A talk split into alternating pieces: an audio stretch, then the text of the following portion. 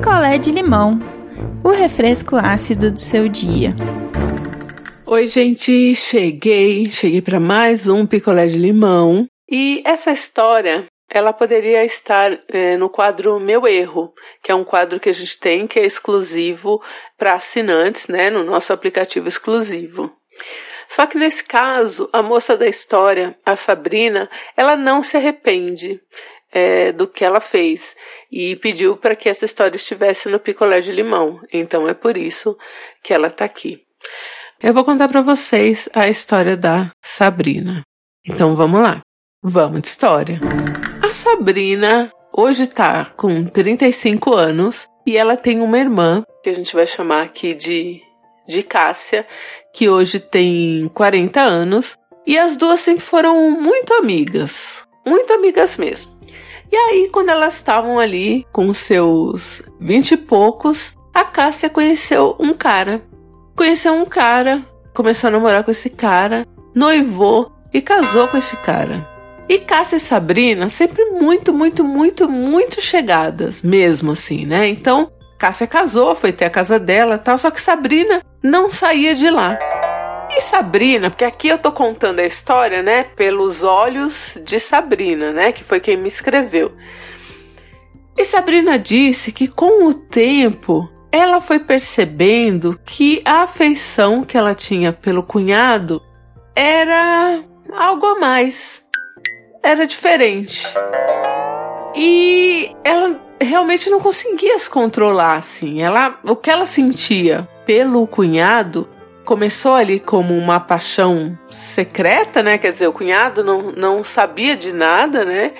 E ela foi desenvolvendo esse sentimento aí dentro dela pelo cunhado e com muito conflito, porque, né, amando a irmã.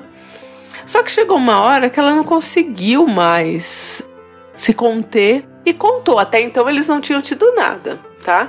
E contou para esse cunhado, se declarou para o cunhado. Dizendo, Olha, eu sei que é errado, nananã, mas eu estou apaixonada por você. Enfim, se declarou ali pro cara. Pegou o cara de surpresa só que o cara começou a olhar Sabrina com outros olhos. Só que Sabrina falou: Bom, eu não, eu não vou. É. Trair a minha irmã. Porque esse cara chegou querendo ficar com ela, né?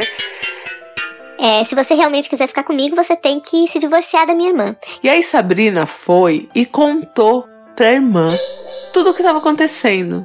E a irmã ficou em choque. Óbvio, né, gente? Sua irmã chega em você e fala: Olha, Cássia, eu me apaixonei pelo seu marido, conversei com ele, ele também tá afim de mim. Eu falei para ele se divorciar de você para ficar comigo, porque eu não queria trair você.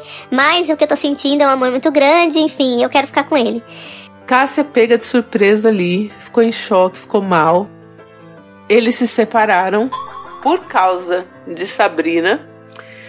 Nesse meio tempo dessa separação, Cássia estava grávida a gente pode imaginar como foi aí essa gravidez para Cássia no meio desse turbilhão, né? E aí a família, tanto a família do cara quanto a família de Sabrina e Cássia romperam com o casal. Então eles foram banidos da família.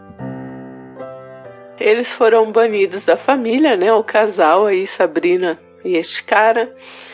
Cássia teve o bebezinho com o acolhimento das duas famílias e depois de um tempo o cara passou a fazer visitas, enfim, né? Porque o cara é o pai do bebê. E nisso, gente, passou ali quase 15 anos. Chegamos à pandemia. O relacionamento do cara com o filho era meio conturbado, porque assim, ele cresceu sabendo de tudo, né? Que a mãe foi trocada pela tia e que a tia era mais nova e que mesmo ela grávida, o cara meteu o pé e tal, porque Cássia tentou, né? Quando descobriu que estava grávida, tentou ainda ficar com esse marido. E só que ele já estava com Sabrina, enfim. Só que agora na pandemia, este cara, marido de Sabrina, faleceu. Pegou Covid e infelizmente ele faleceu. E Sabrina, desde então, vem tentando se reaproximar da, da família. Ali os pais de Cássia e Sabrina, este menino, né, esse adolescente e tal, e Cássia, obviamente, eles não dão abertura nenhuma para Sabrina. Ela acha, com toda sinceridade, que ela não errou, que ela se apaixonou, que aconteceu, que os dois se gostaram e que, mesmo sendo é, o marido da irmã, ela tinha direito de tentar ser feliz aí, de falar para a pessoa que ela ama que ela amava. Então, Sabrina não acha que errou. Então, eu acho que aí fica mais difícil, né, de conseguir do outro lado perdão e uma aproximação, enfim. A família prioriza Cássia, né, os pais ali. Porque Cássia realmente sofreu muito. E eu não vou entrar aqui, não vou contar. Eu sei muita coisa sobre a Cássia que a Sabrina me contou, mas eu me, me, me, me reservo aqui a, o direito de não não contar, não expor a Cássia aqui em nenhum ponto, porque não foi a Cássia que me escreveu, né? Inclusive eu falei para Sabrina, falei, você sabe que se fosse Cássia que tivesse escrito para mim, você não teria nem nome, né? Então assim, Sabrina tem consciência das coisas e, e sabe que o jeito que ela agiu não, não é bem aceito tal, mas ela acha que ela não errou, então ela está é, em paz, né, com a consciência dela, isso é importante também. Só que a família não quer saber dela, não quer esse contato. Eles até se falam cordialmente, mas ela não é incluída nos rolês aí familiares mais, né? Eu, como uma pessoa que não perdoa, dificilmente perdoaria Sabrina. Eu falei isso pra ela. Mas existem, né, pessoas que perdoam e tal, e é nisso que Sabrina tem esperança, né? De que a família é, a entenda e tal. Aí tem uma questão também, né? Que foi o que o pai da Sabrina falou para ela esses tempos, né? Falou: olha, você só tá procurando a gente de novo porque seu marido morreu. Porque até então você nunca se interessou também em, em voltar para a família, né? E isso é um pouco verdade, porque Sabrina disse que quando ele estava vivo era mais inviável de voltar, porque a Cássia realmente não queria conviver e até o menino tinha suas, suas questões com o pai. E agora que ele faleceu e que Sabrina passou esse luto sozinha e tal, ela viu o quanto é difícil ficar sozinha também, né? E aí ela queria voltar aí pro convívio da família, só que a família continua irredutível, assim, até a mãe dela, assim, ninguém aceita porque foi muito difícil para Cássia coisas que eu não vou abordar aqui, mas foi muito, muito difícil. Ela escreveu pra gente, não queria que a história dela estivesse no quadro Meu Erro, queria que estivesse no picolé de limão, porque ela gostaria de entender por que, que ela não tem direito a ser perdoada. E aí eu retornei a pergunta para Sabrina que é: por que que a Cássia não tem direito a não querer conviver com você? Né? Do mesmo jeito que a Sabrina acha que ela tem direitos, a Cássia também tem direitos, né? E ela pode escolher romper aí com uma pessoa da família, a gente já falou disso aqui, né? Se para ela é melhor assim, né? Sabrina também tem que respeitar. Então eu acho que aí é uma situação que só o tempo, né?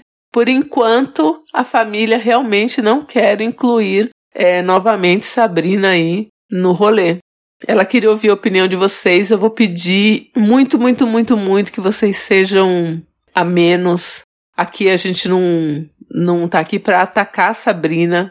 Ela sabe que o que ela fez não foi bem visto, mas ela não acha que errou. Então, a gente não tá aqui para falar se ela errou, se ela não errou, porque ela não acha que errou. Então, o que a Sabrina queria saber era sobre isso, sobre perdão e sobre é, quando uma pessoa erra, né, aos olhos aí da sociedade, ela não tem direito de voltar e ser perdoada. O Coentro Nenê tá gritando aqui que não.